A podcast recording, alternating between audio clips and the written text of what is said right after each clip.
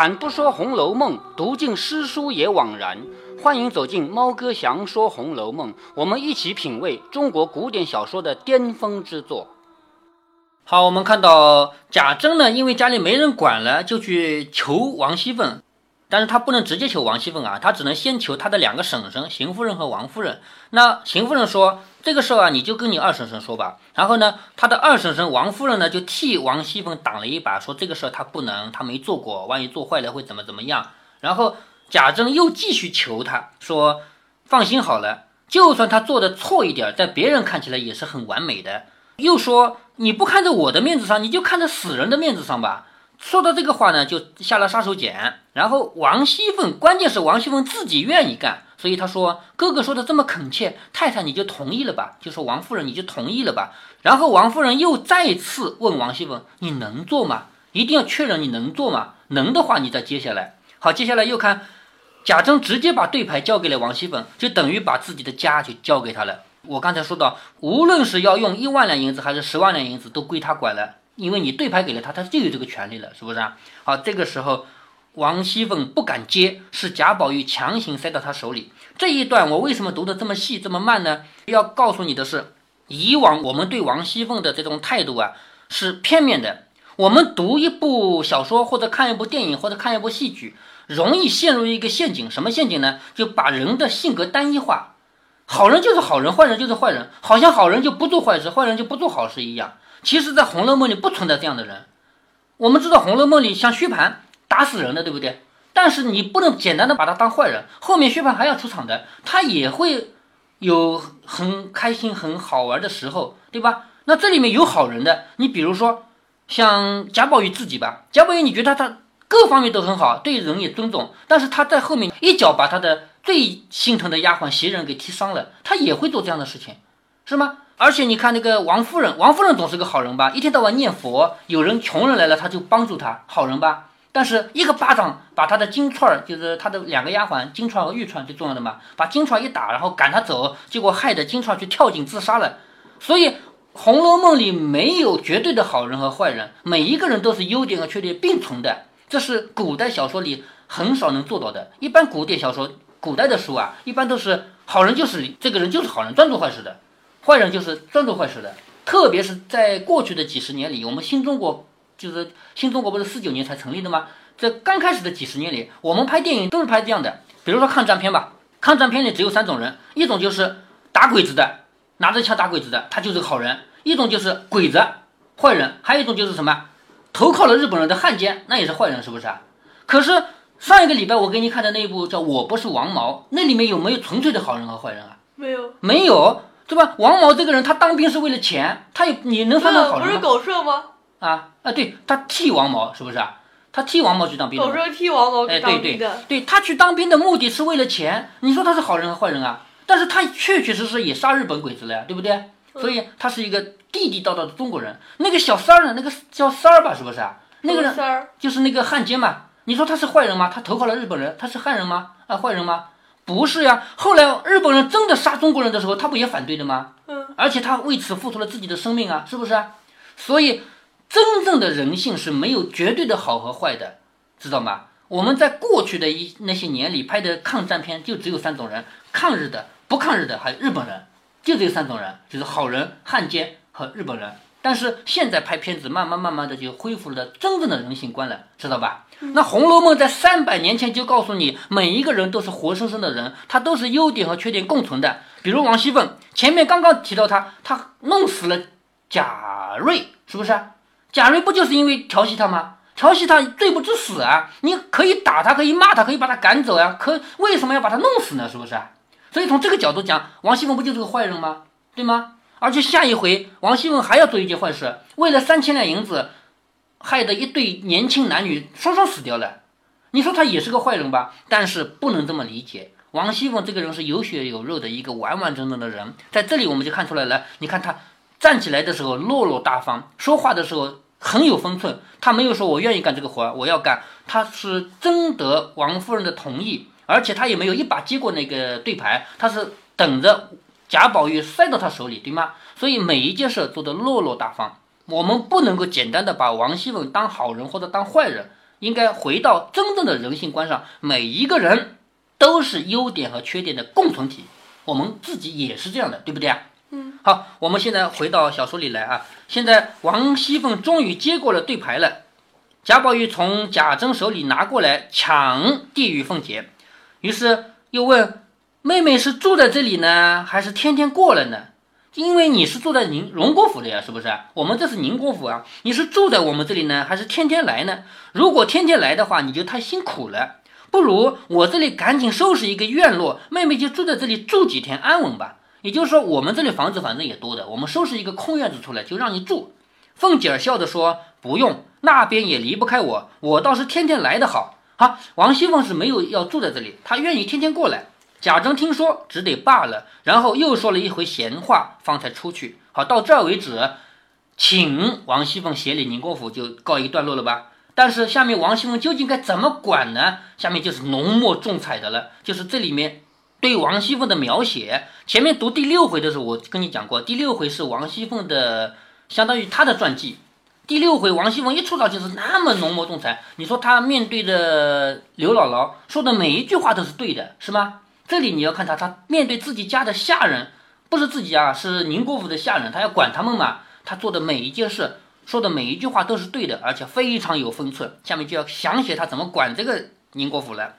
一时女眷散后，王夫人就问凤姐：“你今儿怎么样？”就是王夫人又要关心王熙凤了，就怕她弄坏，是不是？凤姐说：“太太只管请回去，我须得先理出一个头绪来才回去呢。也就是说，你先回去吧，我在这里还不能走，因为我接了这个重任，我要把它完成的好好的，这不可能说拿到手就干就能干好啊！我必须先想一想怎么做，是不是啊？所以你先回去，我先理出一个头绪来，我才回去。”王夫人听说，便同邢夫人等回去，不在话下。就是邢夫人、王夫人走了，王熙凤独留在这儿，开始考虑她该怎么做了。好，凤姐儿来自三间一所的报厦内坐了。她在宁国府这边也有个报厦，是三间的这个房子。到这里面坐下来，她就想，宁国府究竟有什么事情管得不好呢？第一件事是人口混杂，遗失东西。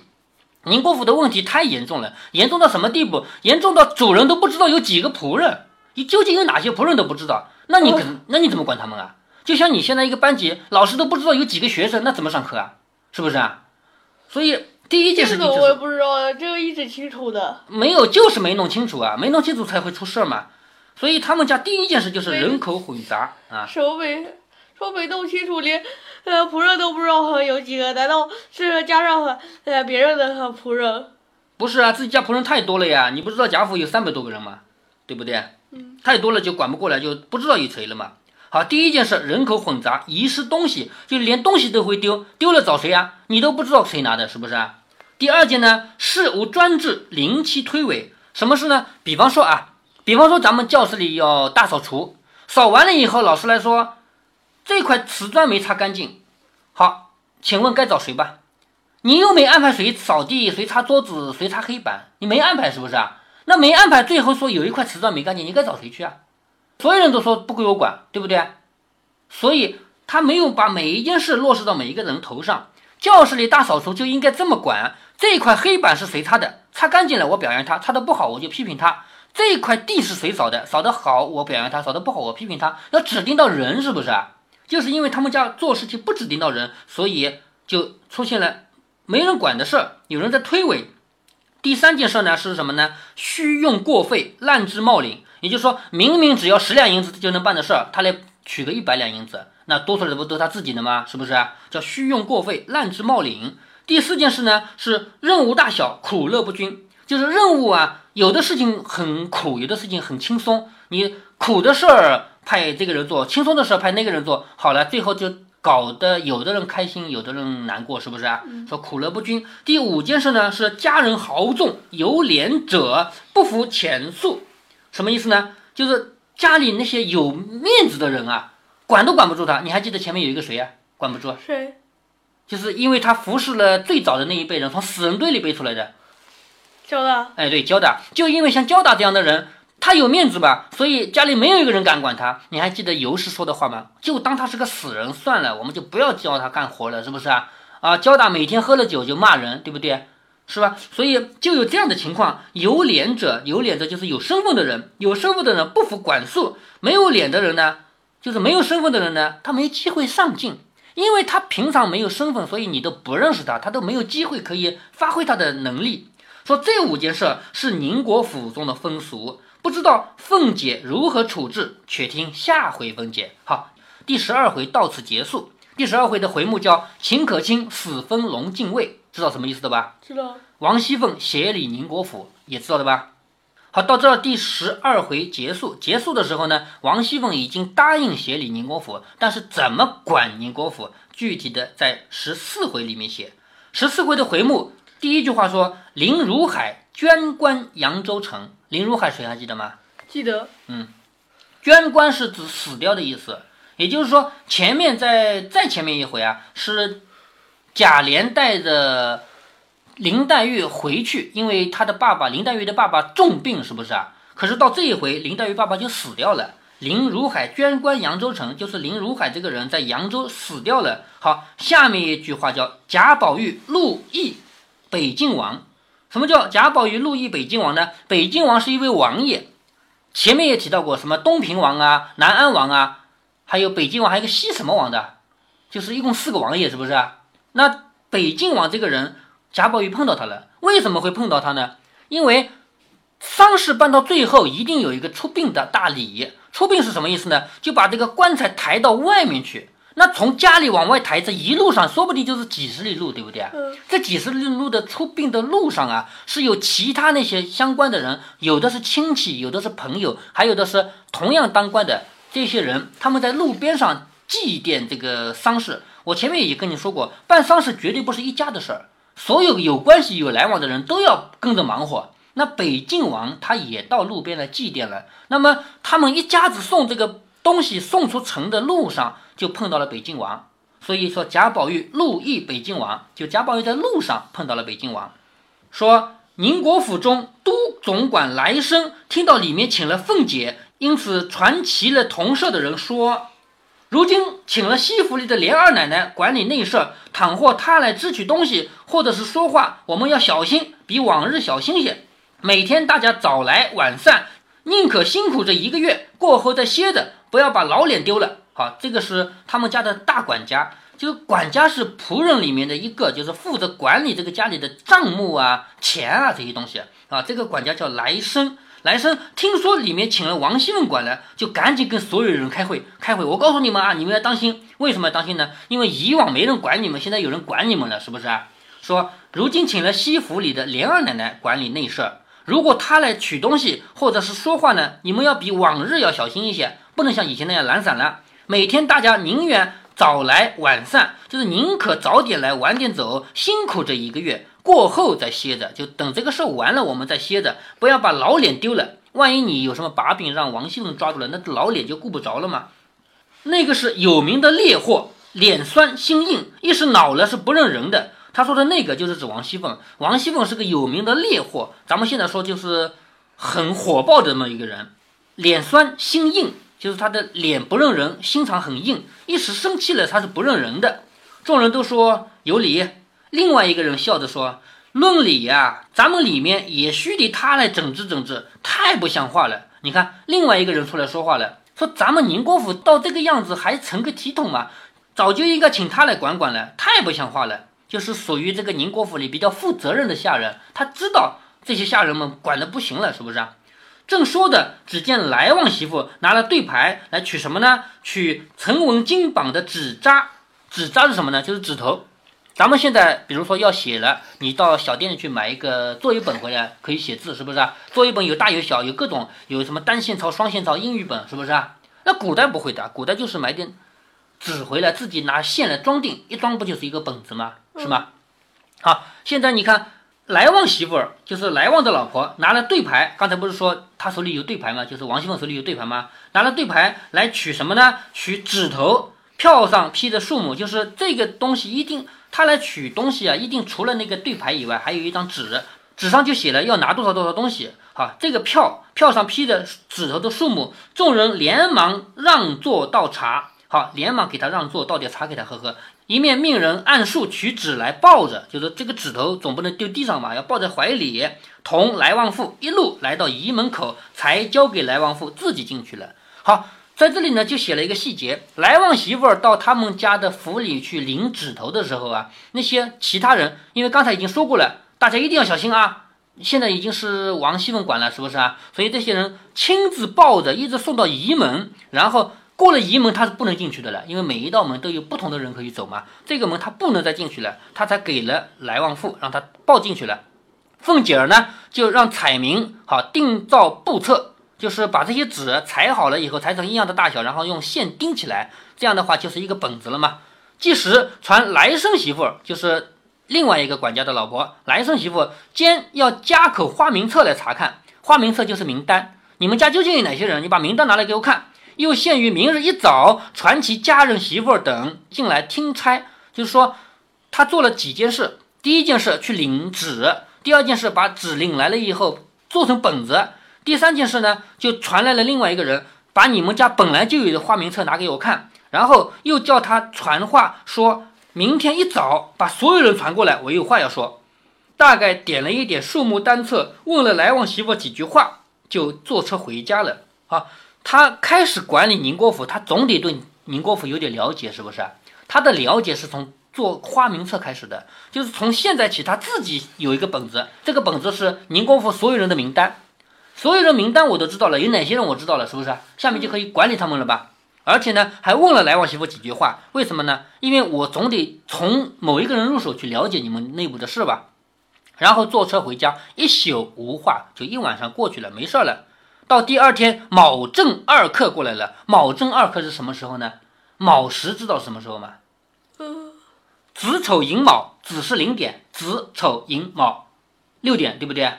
卯正就是六点，二刻呢，一刻十五分钟，所以是六点半，知道了吧？嗯。卯正二刻就过来了。那宁国府中婆娘媳妇们闻着到齐。只见凤姐与来生媳妇分派众人不敢擅入，就说那么多的人都已经到齐了，因为前一天就说好嘛，叫他们早早的过来听他说话嘛。好，都已经在这了。见凤姐和来旺媳妇在那说话，就不敢进去，只在窗外听，就是等于是偷听他们在干什么呢？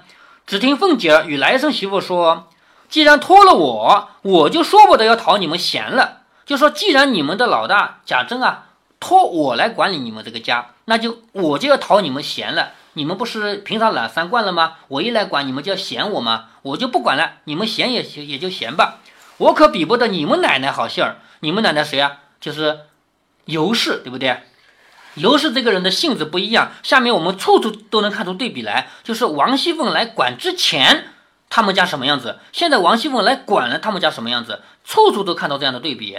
说我比不得你们奶奶这么好的性子，由着你们去，再也不要说你们府里原来这样的这种话。就是以后我有任何要求提出来，你们不要跟我说你们府本来是这样这样的，不要说这个话。如今要依着我行，错了我半点儿，管不得谁是有脸的，谁是没脸的，一律给清白处理。就是说，如果说我的要求你们做不到，我不管你是有面子的还是没面子的，都一样的处理。说着，便命彩明念花名册。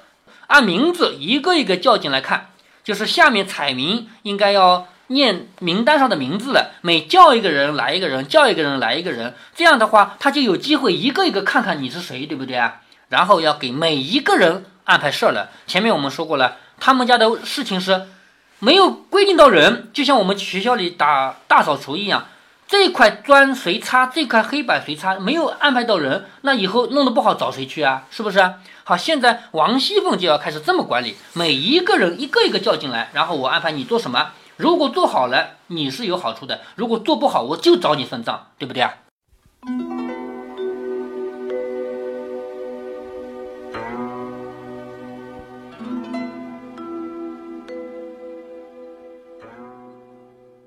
王熙凤终于开始管理宁国府了。她独自留下来思考一阵，找到了宁国府的几大问题。人口混杂，遗失东西，事无专制，临期推诿，虚用过费，滥支冒领，任务大小，苦乐不均，家人豪纵，有廉者不服钱数。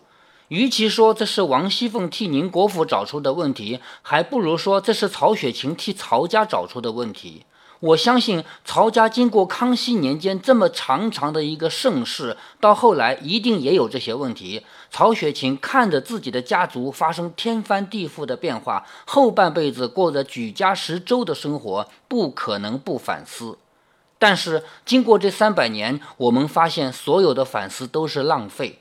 大家看看自己的工作单位吧，你所在的企业、公司或者国家机关、行政单位，是不是有以上所说的几大问题啊？什么苦乐不均啊、滥枝冒领啊？基本上每一个公司或者单位都有这样的问题，但是都不可能从内部长出一个王熙凤来，因为人在顺境里是想不到这一层，也不愿意去做这种改革。等到一切都失去的时候，原因倒是找到了，可也回天无力。所以说，一切都是在循环。曹雪芹所看到的一切，这几千年来也早就循环过无数遍。曹雪芹在文学作品里帮我们找到了一个解决方案，而现实中的解决方案，对于国家机关或者行政单位，要到几百年以后，另外两个条件成熟，才能有好的解决。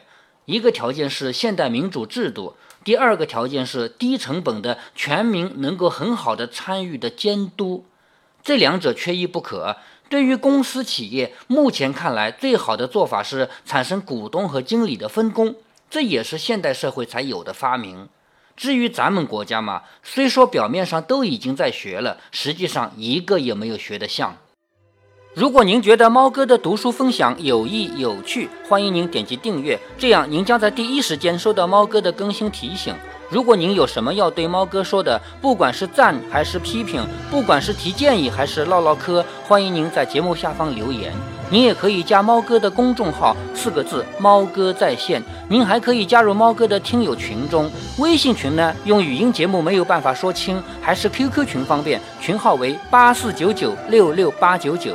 不管加入 QQ 群，还是微信群，还是在节目下留言，还是在公众号留言，您都可以围绕着书中的智慧和读书的乐趣畅所欲言。好，再见。